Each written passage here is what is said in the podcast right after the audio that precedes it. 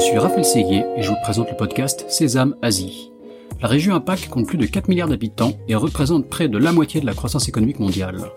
De nombreux Français sont donc venus s'installer ici, dans la région la plus dynamique au monde. Cependant, réussir en Asie n'est pas toujours facile. C'est pourquoi j'ai décidé de voyager de Hong Kong à Singapour en passant par Tokyo et Shanghai pour rencontrer ces Français qui ont réussi en Asie, percer leurs secrets et les partager avec vous. Si le podcast Sésame Asie vous plaît, n'oubliez pas de laisser 5 étoiles et un commentaire sur Apple Podcast, cela m'aide beaucoup. Je vous souhaite une bonne écoute. Cet épisode est un entretien avec Adrien Bartel, qui a cofondé l'entreprise Slick. Slick est un service qui vous permet de créer une structure à Hong Kong ou à Singapour, et bien plus encore. Je vous laisse écouter l'épisode pour plus d'informations, ou vous pouvez aller regarder sur slick.com, S-L-E-E-K.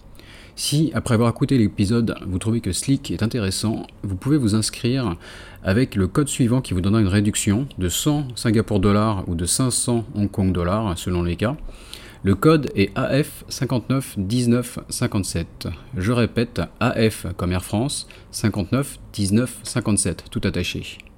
Bonjour Adrien. Bonjour Raphaël. Donc Adrien Bartel, tu es euh, Chief Growth Officer et tu as cofondé euh, Slick à Singapour.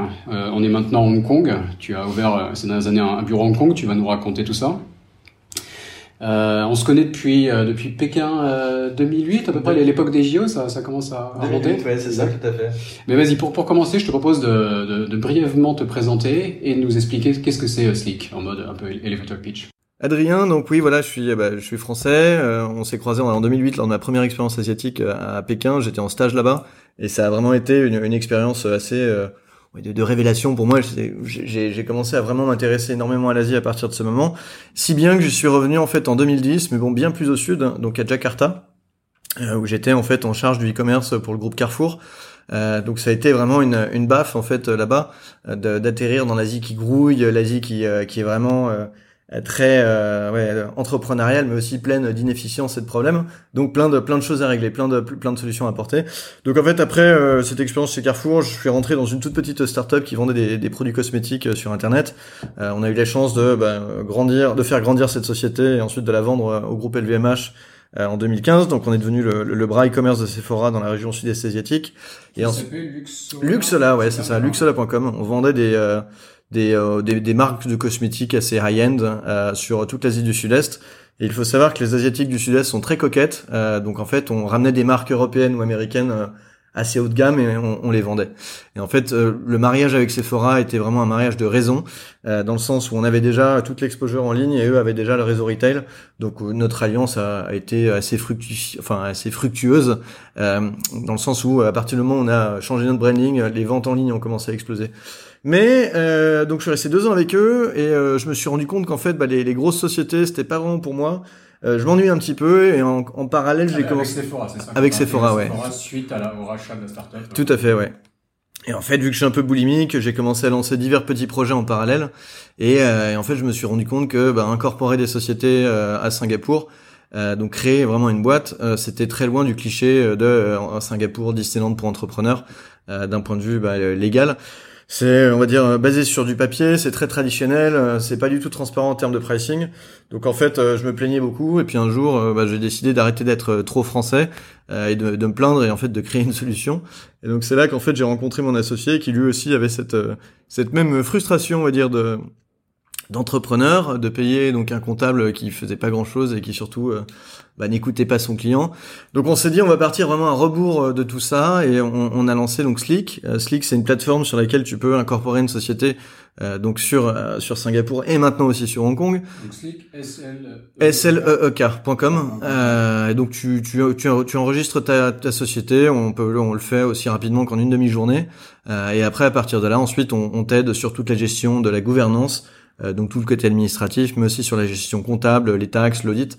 Enfin bref, on automatise et on, on est là pour t'épauler sur toute la gestion de tous les de tout, tout le back office si tu veux de ta société, euh, de manière à ce que ce soit vraiment une expérience plaisante pour toi et euh, vraiment que tu ne passes pas de temps, on va dire, sur tous ces aspects euh, rébarbatifs et, euh, et super sexy. Euh, allez, soyons honnêtes, avec, avec, avec la, ouais, la création et la gestion d'entreprise. Donc en fait, on aime à dire que nos entrepreneurs passent plus de temps, on va dire, à, construire leur, leur business et à vendre leurs services ou leurs produits qu'à, on va dire, à faire mmh. l'administratif qui est euh, qui est time consuming et qui en fait euh, bah, génère pas de revenus. En fait. Ah, ils peuvent se focaliser sur leur core business et vous occuper du reste. Quoi. Exactement, ouais. super.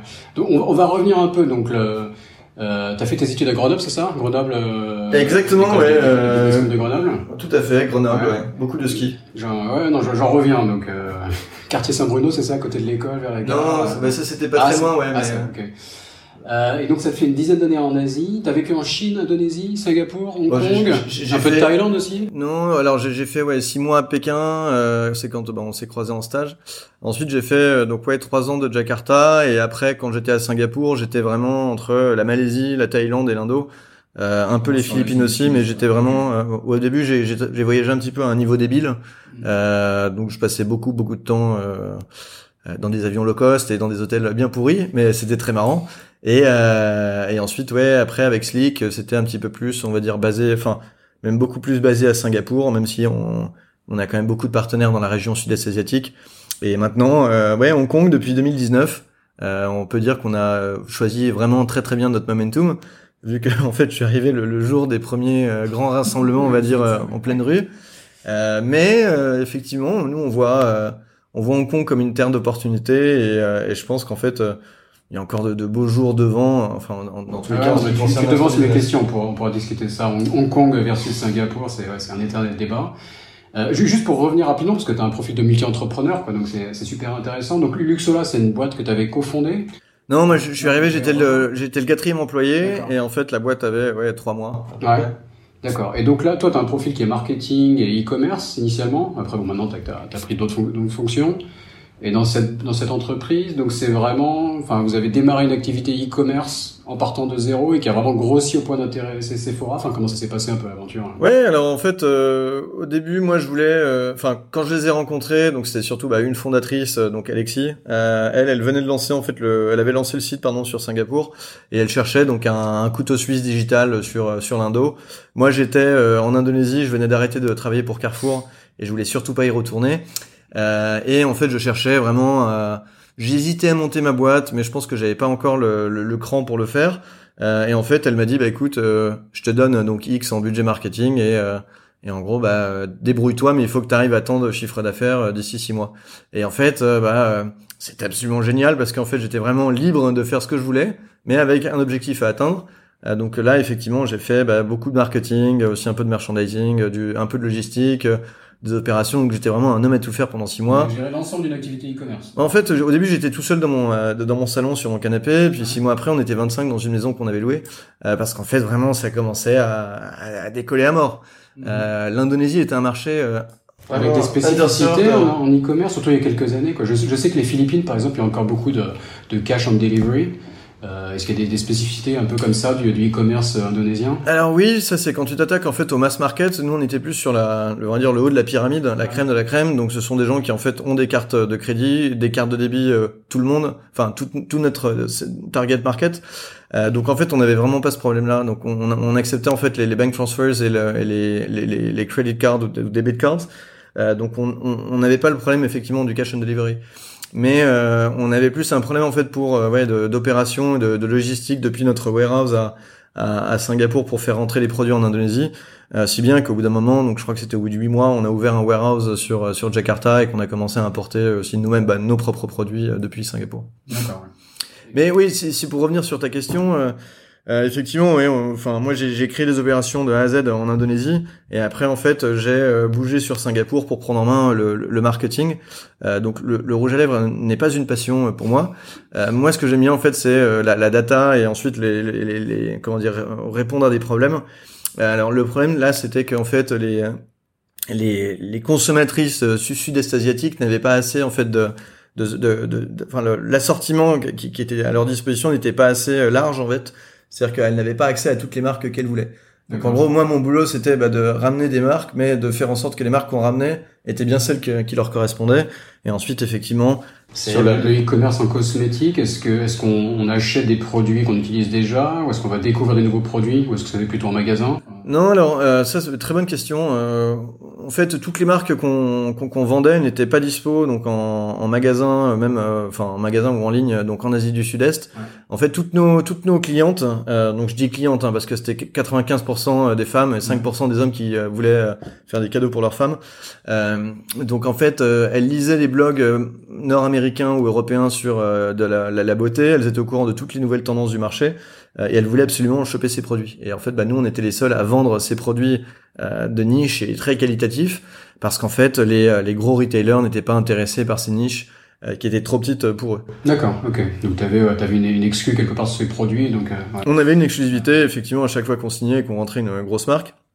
Et en fait, après, plus on a grossi, plus on a eu accès à des marques qui en fait étaient présentes offline, mais qui hésitaient à venir en ligne pour parce que le e-commerce en Asie du Sud-Est on va dire sur la, la tranche 2013-2017, c'était encore un peu bourgeonnant, il y avait beaucoup de fake.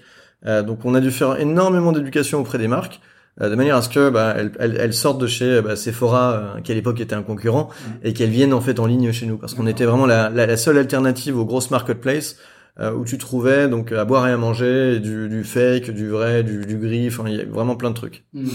Et vous avez songé à aller aussi en offline, aller en magasin, ou c'était vraiment hors de la stratégie Non, jamais en fait. Euh, on a, on a, on a quelques fois fait des pop-up stores euh, de plus expérientiels, et en fait, on s'est rendu compte que ben, euh, on n'en avait pas forcément besoin et que ça n'apportait pas plus de conversion, donc en ligne, et qu'en fait, dans tous les cas, le, le vecteur numéro un en fait d'augmentation de conversion, c'était plus en fait de faire du contenu au sujet donc des nouveaux produits, des nouvelles marques qu'on ramenait. Donc c'était de la de, de, très belles vidéos, de très belles photos, des articles avec des, des, des, des, influenceuses en beauté.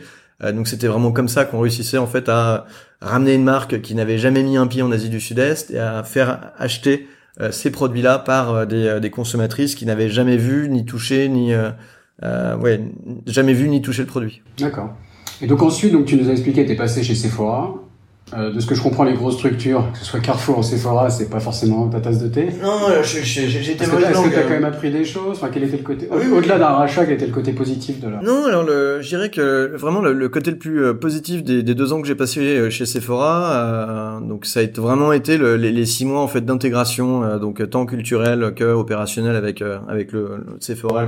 L'entreprise entière est rentrée donc chez chez Sephora ouais, tel quel quoi. Exactement, ouais. Donc c'est, enfin d'un point de vue du consommateur, euh, ok, on a juste changé un peu le look and feel de notre site, on a changé le logo, mais après ensuite, d'un point de vue interne, on a changé les circuits de supply chain, on a changé euh, le merchandising, les politiques de prix, la politique marketing. Euh, aussi, on avait l'appui d'un énorme groupe, donc ça c'était quand même quelque chose d'extraordinaire. Et je dirais qu'en fait, effectivement, ouais, le, plus gros challenge, ça a été un challenge culturel, humain, de rentrer en fait dans, dans un grand groupe qui est incroyable. Mais nous, on avait effectivement, on était nettement plus petits à la fin, donc on était 180 salariés et euh, et en fait, c'est comme si on était une voiture de sport et qu'à côté c'était un, un, un, très gros bus. Donc un bus, on peut mettre plus de monde dedans et on peut aller plus loin. Mais une petite voiture de sport, ben, c'est plus maniable et on peut aller un peu plus rapidement euh, sur euh, sur certains sujets. Mmh, donc il y avait du pour et du contre, hein, mais ça a vraiment été une expérience enrichissante. Euh, non, j'en garde de très très bons souvenirs. C'est juste qu'après, une fois que l'intégration était finie, il y avait plus de process, euh, ça allait un peu plus lentement, mais dans tous les cas, c'est inhérent à ce genre de société qui est euh, absolument colossal en termes de taille et aussi en termes d'impact. Euh, donc je dirais que c'était vraiment une autre approche, un petit peu plus lente mais avec plus d'impact, mais qui mmh. moi personnellement ne me correspondait pas vraiment à, à, ce moment-là. Mais je, je garde plein d'amis là-bas dans tout le groupe et surtout aussi chez Sephora. Ouais. Ah ouais, non, c'est différent les startups et un grand groupe forcément, mais c'est enrichissant de faire les deux quand, quand Exactement. très clairement. Euh, donc tu as fait deux ans chez Sephora, euh, donc ensuite euh, on arrive au début de, de Slick. Donc tu as déjà commencé dans l'intro à nous expliquer qu'est-ce que c'était Slick. Donc c'est une solution euh, en SaaS, c'est ça? Enfin, Vous avez toute une, toute, une, toute une série de services mais qui sont axés autour de, de, cette solution en SaaS. et donc tu, tu peux nous, nous redire, enfin quels sont déjà pour commencer, quels sont tes clients quoi? Ça va à la fois des petites entreprises, des plus grands groupes, c'est alors aujourd'hui on a on a un petit peu plus de 3500 clients en, portfolio, euh, donc ça, ça voilà, je, je, vais donner le spectre et ensuite après la médiane. Mhm. Donc le spectre, ça part du euh, de, de, de l'entrepreneur qui est en solo, euh, euh qui euh, voilà qui, qui, a sa petite structure pour euh, envoyer des factures ou pour voilà qui est, qui est, consultant ou qui a son petit site de e-commerce, jusqu'à on, a quatre multinationales en fait qui nous utilisent pour diverses raisons, pour en fait avoir des, des entités de, de structuring ou qui, qui détiennent des assets. Euh, donc ça c'est un petit peu le, le, spectre. Euh, on a aussi beaucoup de PME qui en fait des PME européennes qui nous utilisent pour des, des, véhicules sales and marketing en Asie, des PME sud-est asiatiques qui nous utilisent pour bah, avoir un pied maintenant à Singapour ou à Hong Kong, euh, et aussi énormément maintenant de véhicules d'investissement donc euh, qui sont détenus soit par des de grands groupes euh, ou par en fait des fonds de private equity, des family office, des fonds de venture capital. donc effectivement, on, on est commencé, on, on, est parti pardon sur le, le côté startup parce que c'était vraiment de, de, là où on venait et c'était le problème qu'on voulait résoudre. Et en fait, on s'est rendu compte que bah, que tu t'appelles Google, Facebook ou le café du coin de la rue, tu avais les mêmes obligations, mmh. les mêmes problèmes euh, et la même frustration. Et donc en fait, on devait ben, te fournir la même solution. Et en fait, aujourd'hui, c'est un petit peu ce qu'on fait. Donc on, on, est capable de servir un marché qui a un spectre pardon qui est assez large, mais euh, la médiane euh, est très très petite. Donc en fait, nous, on est vraiment très très bon sur le marché euh, des petites sociétés, donc entre 1 et 10 shareholders, pardon actionnaires, et des sociétés qui ont entre ouais 20 20 et 50 on va dire salariés. le plus gros client qu'on a, il est à peu près de 150 salariés, mais ouais c'est c'est plus les petites sociétés, on va dire, qu'on conserve, mmh. celles qui sont généralement desservies, euh, qui sont pardon sous euh, sous servies par les banques, par les par les service providers, et qui euh, et qui en fait bah, bien souvent cherchent aussi à économiser un petit peu et avoir une expérience utilisateur qui est, qui, est meilleure que celle qu'elles ont. D'accord. Donc vous avez commencé par quoi La création de, de structures d'abord, et après vous avez enrichi de, de, services autour? Exactement. Ouais. Au début, on a commencé par la, la création de la, de la, société en tant que telle, de, de l'entité juridique. Et, après, on a qui veut créer une boîte à Hong Kong ou à Singapour. Exactement. Ouais. Parce que c'était nous, c'était le problème qu'on avait identifié. Et en fait, juste après, bon, effectivement, avoir une boîte, c'est bien. Mais après, tu as quand même pas mal d'autres choses à explorer, telles que euh, la compta, les taxes, euh, plein de services, enfin plein de choses qui en gros te, te polluent un petit peu la vie quand tu es un entrepreneur. Euh, et donc en fait, ouais, on, on, on, améliore en fait toute la panoplie de services par rapport à ce que notre persona, donc le notre entrepreneur en fait va euh, va rencontrer comme comme problème, comme challenge tout au long de, de, de la vie de sa société. Et donc typiquement, enfin, gère toute la paperasse qu'on doit faire pour ouvrir une boîte. C'est quoi? C'est automatisé Tout on n'a plus qu'à uploader les documents sur le site? Enfin, comment Ouais, c'est ça en fait. Alors nous, on, on, est très humble avec euh, ce qu'on fait. Hein. C'est euh, nous, on est dans le dans l'administratif, donc c'est remplir des cases, on va dire, sur des formulaires. Maintenant, ce qu'on fait, c'est que bah, on te demandera une seule fois de l'information, on va pas te la demander 12 fois de remplir dans 12 cases. Mhm. donc c'est effectivement capturer la bonne information au bon moment et de manière smart. Euh, et après, effectivement, la réutiliser sur des templates de documents, euh, euh, soit qui sont officiels, soit crée nous-mêmes. et ensuite, après, c'est bah, streamliner tout le process en fait de, de signature des documents. donc, quand tu es tout seul, c'est assez simple, hein, mais quand il y a 15 shareholders avec différents droits, etc., ça c'est quand même autre chose. Et ensuite, après, c'est le lien avec l'administration pour bah, effectivement faire le filing, faire le, le, dépôt pardon du dossier et, et créer la société. Donc ça, c'est plus pour la, la gestion administrative. Et après, ensuite, pour tout ce qui est comptable c'est vraiment proposer une, une alternative totalement digitale euh, sur la gestion comptable de ta boîte, euh, parce que voilà, aujourd'hui tu n'as plus à te balader avec un classeur qui est plein de, de, reçus. Euh, tu peux aujourd'hui prendre une simple photo avec notre app et juste ouais faire comme ça tes expenses et ne plus travailler encore une fois avec un avec un classeur plein et ne, ne plus ne, ouais, euh, vraiment tout faire à distance. Donc vous avez des outils comme ça en plus? Enfin, j'ai vu euh, par exemple quand tu parlais de la signature, vous avez, vous avez un outil de e-signature, c'est ça? Exactement, ouais. En fait, euh, on est assez pragmatique chez Slick et on en avait marre de, de dépenser des dizaines de milliers de dollars tous les mois sur des solutions de e-signature qu'on utilisait. Donc en fait, on a créé notre propre stack de, de, de, signature électronique qui s'appelle Slick Sign, hein, sans suspense. et aujourd'hui, en fait, on le donne gratuitement à tous nos clients. Donc aujourd'hui, si vous voulez, donc euh, et même à nos non-clients, donc ah c'est vraiment ouvert à tout le monde. Euh, c'est si, si jamais on pense qu'en gros la, signature électronique c'est vraiment un droit euh, qui doit être accessible à tout le monde.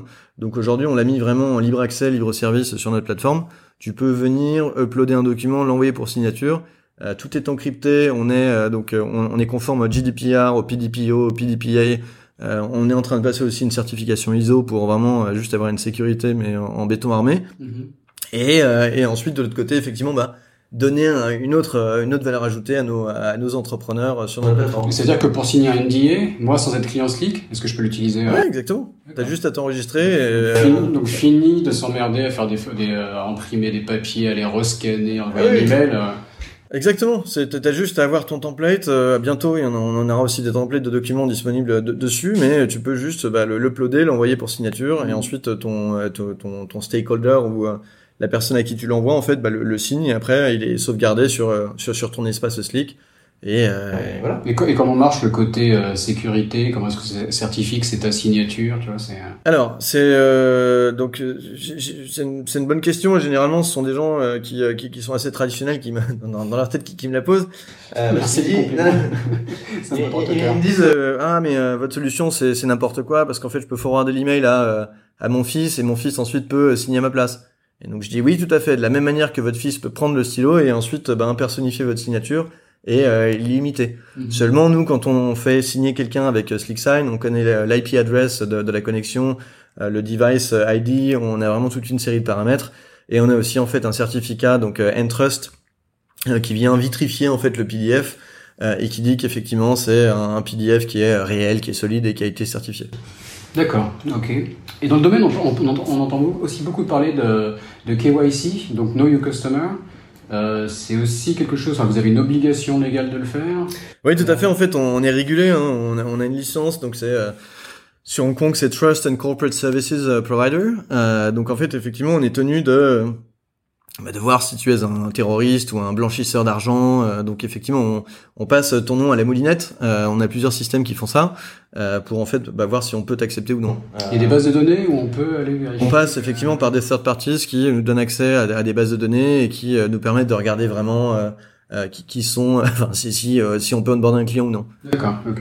Et parfois, vous avez des, des mauvaises surprises, quoi. Ça peut arriver. Hein. On a eu des surprises. Euh, donc, je peux pas commenter si elles sont bonnes ou mauvaises, mais effectivement, mais. Euh, elles peuvent être bonnes aussi. Mais généralement, quand une surprise se passe, c'est qu'en fait, on n'a pas encore, euh, on va dire, euh, ramené à bord le client. Euh, donc, effectivement, après, c'est un no-go. C'est voilà, il ne rentre pas. Il reste à la porte. D'accord. Donc ouais, on, on, avait commencé à parler, de, à évoquer le débat Singapour versus Hong Kong. Donc vous avez, vous avez démarré à Singapour depuis quoi? Depuis une bonne année. Tu es à Hong Kong pour développer le business ici? Non, en fait, on, a commencé à, à, Singapour en avril 2017 et je pense que c'est à partir de novembre 2018 qu'on a commencé à effectivement ouais, euh, y réfléchir. Mm. Euh, mais c'est sérieusement, c'est-à-dire que depuis le début, en fait, tout le monde nous disait mais votre appli c'est génial. Euh, moi, je je, je, m'emmerde avec mon, mon, comptable à, à Hong Kong. comment est-ce que je peux bah, enfin utiliser votre, votre solution? Donc on avait des clients à Singapour qui nous demandaient ça, on avait des clients hongkongais qui utilisaient notre solution à Singapour qui nous disaient de venir. Mm-hmm. Et en fait, après, hein, donc on a commencé à faire quelques recherches sur Hong Kong et on s'est rendu compte que Hong Kong c'était un marché qui était six fois plus gros que que Singapour. en... il y a 1 million 300 000 sociétés euh, sur euh, sur Hong Kong. il y en a 220 000 actifs sur Singapour. Donc c'est c'est un marché qui est monstrueux euh, et qui est encore plus traditionnel que Singapour. Donc en fait, euh, on voyait qu'effectivement la, la, la, valeur totale du marché était était intéressante. Le, la structure du marché euh, donc euh, c'était très très très similaire à, Singapour au niveau compétition, au niveau compétition, euh, concurrence pardon. Et ensuite après en, termes de régulation, c'est la même chose que Singapour, c'est du common law, euh, quelques petites pardon, exceptions près, euh, mais c'était vraiment très très très semblable. Donc en fait l'ouverture de, on va dire la l'expansion de notre service, de notre plateforme pardon sur sur Hong Kong était assez assez simple, je dirais, d'un point de vue euh, ouais, technique, mhm. euh, dans le sens où c'était juste du, changement un petit peu cosmétique. Euh, et, euh, et après, en revanche, effectivement, c'était une autre paire de manches d'un point de vue marketing, parce qu'en fait, c'est un autre type de marché sur euh, voilà le, type de société qui se crée et le type de trade en fait qui, qui, qui se passe ici sur Hong Kong. Et c'est quoi justement ce type de société? Et quand un client te demande, parfois ça doit arriver, est-ce que je veux m'installer à Hong Kong ou à Singapour? Comme, enfin, comment tu, tu réponds à cette question? Alors, c'est une bonne question et on y répond tous les jours. On a d'ailleurs un très très bon article qui, qui, qui d'ailleurs euh, compare les deux. Euh, mais je dirais qu'en fait, euh, à, Singapour, c'est plus des... Voilà, c'est... Singapour, c'est une juridiction, on va dire, entre guillemets, de, de prestige. Euh, donc c'est vraiment la, porte d'entrée pour aujourd'hui les multinationales en fait qui viennent donc en, Asie. c'est plus un secret, hein. il y a plus de multinationales qui mettent leur siège à Singapour qu'à Hong Kong. donc c'est quelque chose euh, voilà, qui, qui, est recherché pour plus de stabilité, pour euh, on va dire une approche plus pérenne, on va dire en, en Asie.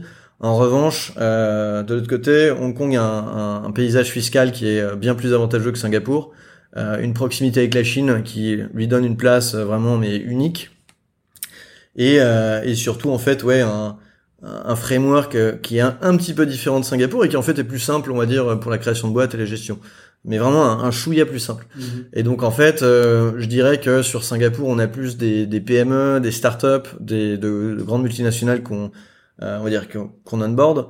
à Hong Kong, c'est bah, de la PME mais plus locale euh, et aussi beaucoup de véhicules d'investissement, des holdings, euh, des véhicules en fait de trading euh, qui voilà font du business avec la Chine. On a aussi beaucoup de boîtes de e-commerce qui sont présentes ici pour des questions de d'opérations avec des, des, plateformes de paiement ou alors aussi bien des, des, boîtes de e-commerce chinoises qui en fait utilisent nos, services pour bah, avoir leur véhicule à Hong Kong, pouvoir tout gérer à distance euh, et effectivement avoir des opérations euh, overseas. D'accord. Et on, dit euh, de plus en plus, et surtout depuis les derniers événements politiques à Hong Kong, qu'il y a un mouvement, que de plus en plus de business, de fonds vont vers Singapour. Est-ce que, est-ce que vous, ça, ça influe votre activité? Enfin, comment tu vois ça? Est-ce que tu vois des clients qui veulent déplacer leur structure de Hong Kong à Singapour? On a eu, moi, je, je pense que c'est un mouvement de, de, de, surface. Dans le fond, il n'y a pas vraiment de changement, tout du moins de, à notre petit niveau. Hein. L'année dernière, effectivement, pendant un mois, je, je, je, saurais plus trop. Je crois que c'était en septembre ou octobre quand ça commençait à être un petit peu chaud. Enfin, il y avait pas mal de, voilà de, discussions houleuses dans la rue. Euh, là, on a commencé à avoir quelques questions euh, de patrons de PME, de start-up qui en gros euh, se demandaient comment bouger sur Singapour. Mais personne n'est vraiment passé à l'acte. On sait toujours que ces personnes sont toujours à Hong Kong. Mm-hmm. après, je non, oui enfin, beaucoup de monde nous a posé des questions, mais très très peu sont passés à l'acte. Et, euh, et quand on regarde en fait les chiffres absolus donc de création de sociétés à Hong Kong et à Singapour, euh, Singapour n'a pas forcément augmenté par rapport aux années précédentes euh, du fait, on va dire, des, des événements sur Hong Kong. Euh, et de l'autre côté, Hong Kong, en fait, est plutôt sur une pente descendante euh, depuis trois ans en ce qui concerne la création de sociétés.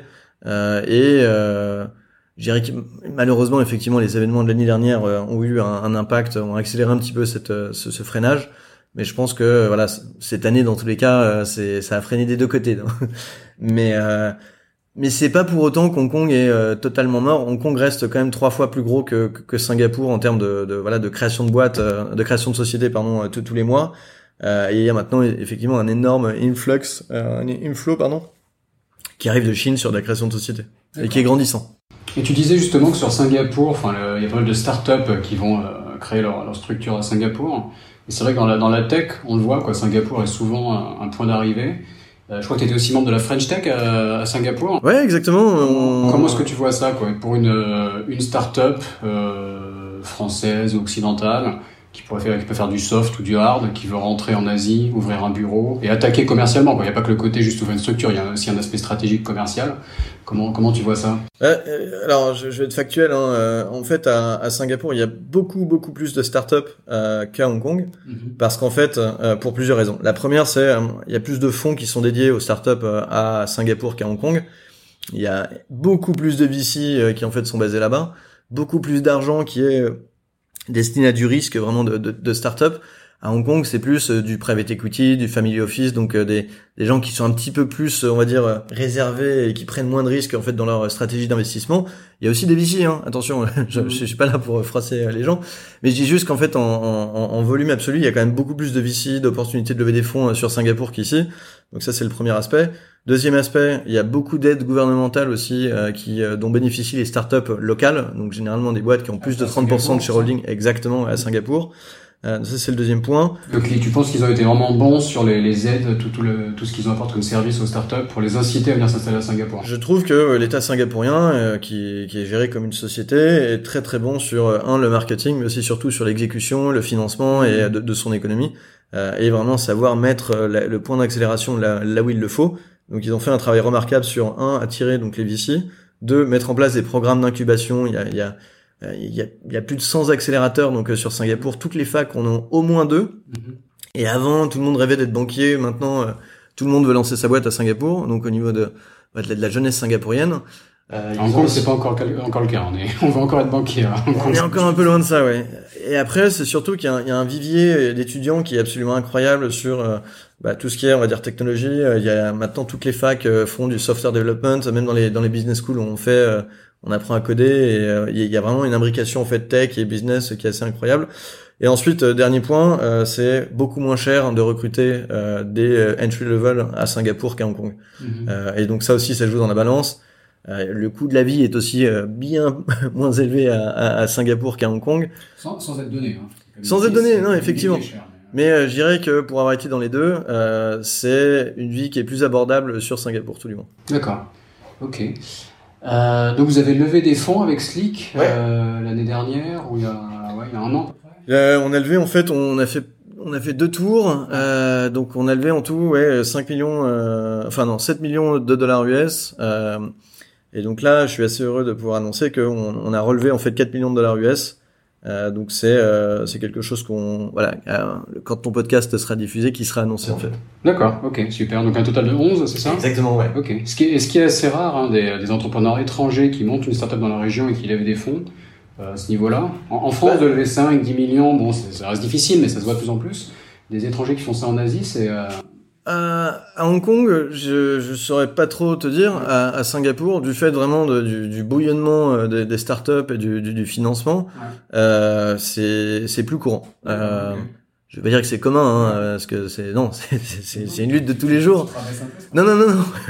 Mais euh, mais, mais c'est plus courant, tout du moins. euh, vraiment, il y a un écosystème qui est plus euh, qui, qui est plus ouvert et c'est plus. Enfin, ouais, c'est- il y a plus d'opportunités, donc euh, en absolu, il y a effectivement plus de plus plus d'histoires autour de ça. D'accord. Et donc, c'est cette levée de fonds, euh, enfin, comment, comment tu les as utilisées, les précédentes et la, la dernière? Il y a des objectifs euh, Alors, en fait, euh, Nous, on, on construit une plateforme. Enfin, notre notre euh, notre valeur ajoutée, elle réside dans notre plateforme, qui en fait permet d'aller d'être plus efficace dans le, le, le delivery de notre service et de pro, de, de fournir une, une nouvelle expérience à notre à notre utilisateur. Donc, c'est vraiment avant et surtout de du, du, du headcount et de, de l'investissement euh, donc en matière grise avec euh, des ingénieurs et ensuite après effectivement un petit peu de, de sales and marketing et, et d'opération. Mais c'est avant et surtout effectivement du, du développement tech.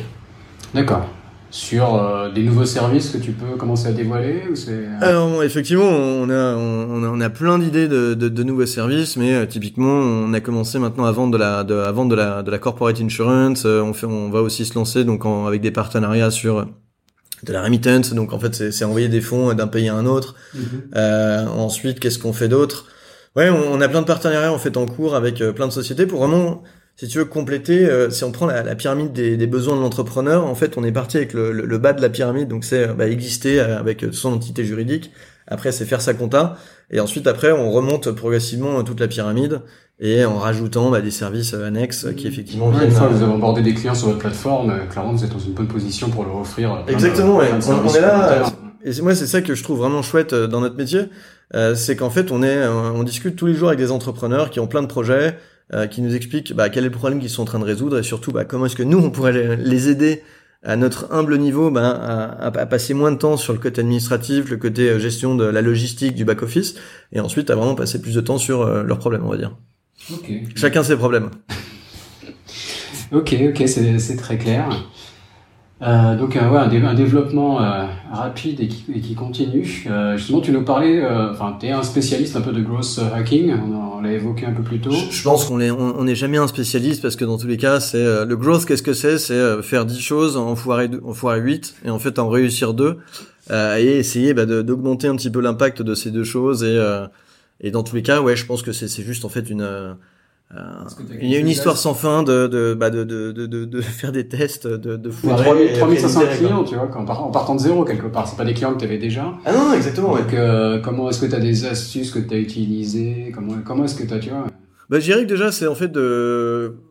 Avant de se lancer, on, on a dû faire 150 interviews euh, en physique autour de café, de bière, de verre, euh, vraiment pour discuter avec euh, bah, notre notre target market, mais passer du temps avec eux. Et euh, bah, la beauté des choses, c'est qu'on a vraiment shapé le- notre premier produit grâce à eux, euh, avec leur, euh, le- leurs inputs, euh, et qu'ensuite, bah, euh, quand on a lancé, en trois mois, ils sont tous devenus clients. Parce qu'en fait, on avait créé quelque chose qui était à l'image de l'expérience de frustration qu'ils avaient, euh, enfin à l'image opposée, pardon, de, de, de la frustration qu'ils avaient. Et donc en fait, ils se sont tous dit, mais c'est génial ce truc, parce qu'en fait, ça correspond parfaitement aux, aux, aux réponses, euh, aux questions que je me pose, aux frustrations que, que, que- auxquelles je fais face. Euh, donc je dirais que c'est avant et surtout euh, écouter, euh, être curieux, euh, ne jamais se dire qu'en fait on a la parole divine et qu'on a tout compris, parce qu'en fait c'est faux, et ça c'est la meilleure façon de se prendre un mur. Euh, donc je dirais que ça c'est la première chose. Et ensuite de deux, c'est faire de l'A/B testing, regarder euh, tout le côté data en fait euh, de- derrière, on va dire tes tests, derrière le, le, le- on va dire le, le- parcours client. Mais je dirais que ça part avant tout ouais de, de l'écoute en fait. D'accord, ok. Donc bien écouter, vraiment faire une sorte d'étude de, marché avant de démarrer, mais de continuer au fur et à mesure d'écouter ses clients. Ouais, exactement. Et après pour l'acquisition client, tester un peu en essayant de viser au plus juste, mais en sachant que de toute façon tu vas tester 10 choses et qu'il y en a qu'une ou deux qui réussiront. Quoi. Exactement. il faut avoir les données pour mesurer, parce que sinon tu... tu... Ouais, et, et en fait quand... Euh, ben... Quand, quand, on a commencé à recruter des gens qui étaient bah, soit plus jeunes, soit plus expérimentés que moi, euh, chacun en fait ramenait bah, ses, ses idées et on a toujours accepté toute, euh, toute suggestion pour bah, lancer des campagnes de growth, parce que dans tous les cas, personne ne sait où on va, enfin comment est-ce qu'on peut acquérir un client dans cette nouvelle verticale. Et en fait, toute idée est bonne à prendre et bonne à tester. Hmm. Toute idée n'est pas bonne à garder, mais euh, il faut juste la tester et essayer d'aller euh, voilà au fourneau pour bah, voir si ça marche ou si ça marche pas. Ok. Bon, non, bah c'est super. L'aventure Slick est, impressionnante et c'est que le début, semble-t-il.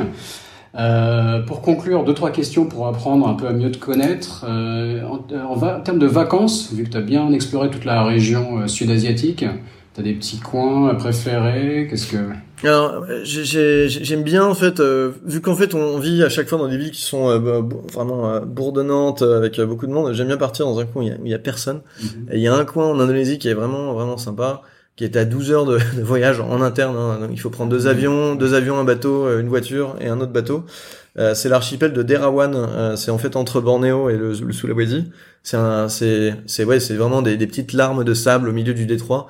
Euh, on est au milieu de rien et et on voit des centaines de raimentas, des requins, des des des dauphins, des, enfin une vie, ouais, une vie, une faune vraiment sous l'eau qui est incroyable et, et surtout ouais, des des pêcheurs indos chez qui on, chez qui on, on dort et avec, avec, qui on va plonger en fait le lendemain, euh, qui sont aussi super sympas.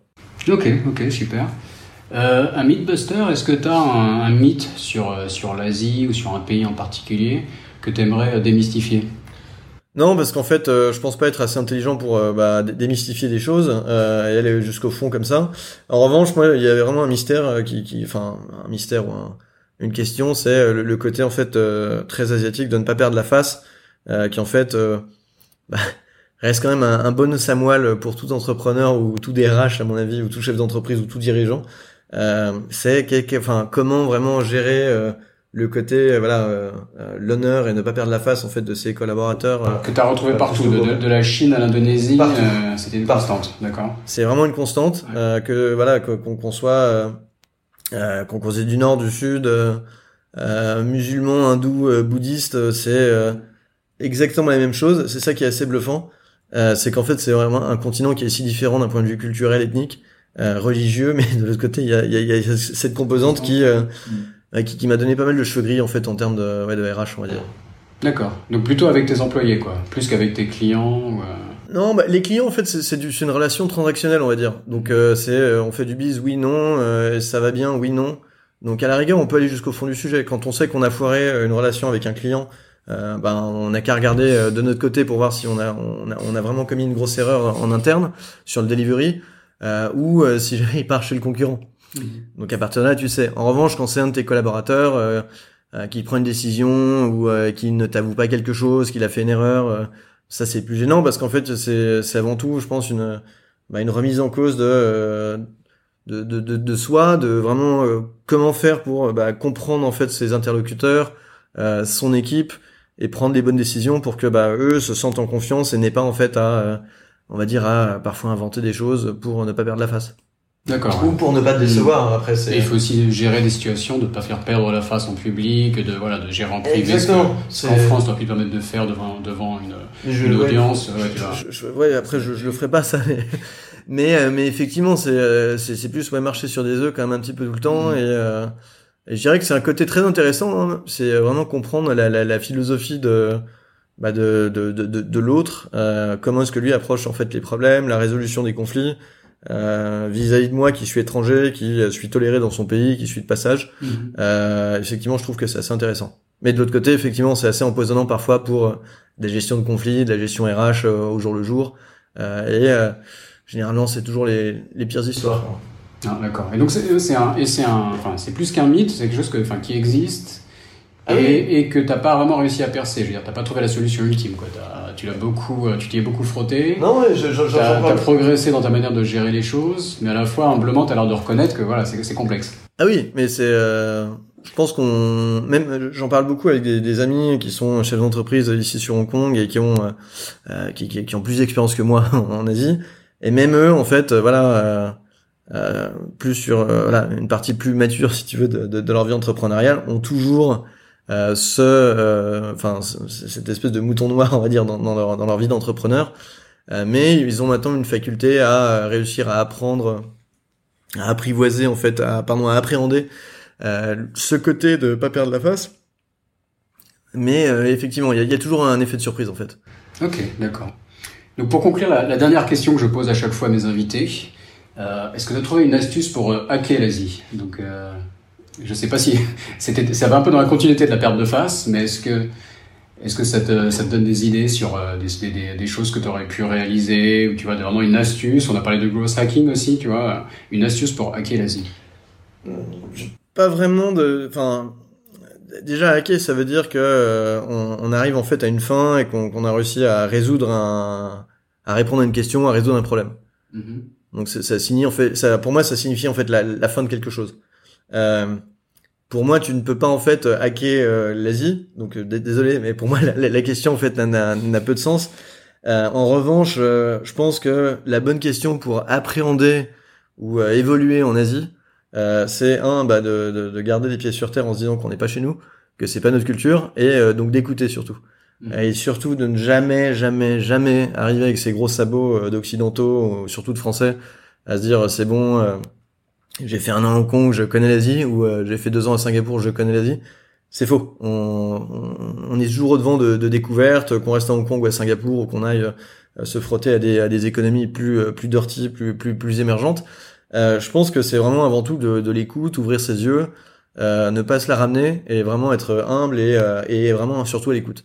D'accord. Et ce qui paraît simple à dire, mais au final, enfin, surtout les Français, on peut voir ce défaut de pas être forcément assez à l'écoute, de rester un peu sur nos propres vérités, qui ici forcément sont remises en question, mais beaucoup de Français ne s'en rendent pas compte. Donc c'est vraiment ton message, être à l'écoute de ses employés, de ses clients, et en général en Asie, d'être être à l'écoute, quoi. C'est un peu un tes secrets. C'est, je pense, ouais, on, je pense faire beaucoup de conneries, hein, mais euh, beaucoup d'erreurs, mais je pense que là-dessus, ouais, là où je, je pense être pas mauvais, euh, c'est juste, ouais, de, de, de me taire euh, quand je dois me taire, euh, et, euh, et surtout d'écouter, ouais. Donc écoute un peu d'humilité aussi, quoi. Euh, voilà. Je pense qu'il faut avoir, il faut avoir de l'ego, euh, il faut, euh, mais pas mal placé. Mm. Euh, donc il faut savoir se contenir, il faut savoir écouter surtout les autres. Et euh, je pense qu'il y a rien de pire, euh, mais surtout dans, dans les métiers qu'on fait où voilà, t'as pas mal de pression, tu dois avancer rapidement. Il y a rien de pire en gros que de dire à tout le monde, ok, non, euh, on va suivre mon idée parce que c'est mon idée et tout le monde doit se taire. Non, il faut être diplomatique, avancer en douceur euh, et faire réussir à comprendre aux autres euh, si jamais on veut que son idée euh, gagne. Mais il faut surtout écouter en fait les, les points de vue des autres de manière à mieux ensuite euh, passer son message. Mais je pense que ouais, passer en force, ça, c'est on signe son arrêt de mort dans les trois ou quatre mois et, et là ensuite on voit justement le côté perdre la face qui arrive parce que on nous sort tout type de bullshit pour effectivement bah, soit annoncer une démission, soit annoncer euh, voilà qu'on n'est pas d'accord, etc. Hmm, ok. Bon, très belle conclusion. Merci beaucoup. Merci beaucoup, Adrien. Merci Raphaël. Je vous redonne le coupon de réduction pour les services de Slick. Donc il faut aller sur le site internet de Slick, S-L-E-E-K.com. Et ensuite, le coupon est AF59 19 57. AF comme Air France, 59 19 57, tout attaché. Cet épisode de Sésame Asie est maintenant fini. Si vous êtes toujours là, c'est que ça vous a sûrement plu. N'hésitez donc pas à laisser 5 étoiles et un commentaire sur Apple Podcast, cela m'aide beaucoup. Pour me contacter, le plus simple est de m'ajouter sur LinkedIn, Raphaël Séguier, S-E-G-H-I-E-R. N'hésitez pas à me dire ce que vous avez pensé du podcast, à suggérer des invités ou des thèmes qui vous intéressent. Tout feedback est le bienvenu. Merci d'avance et je vous retrouve au prochain épisode. Salut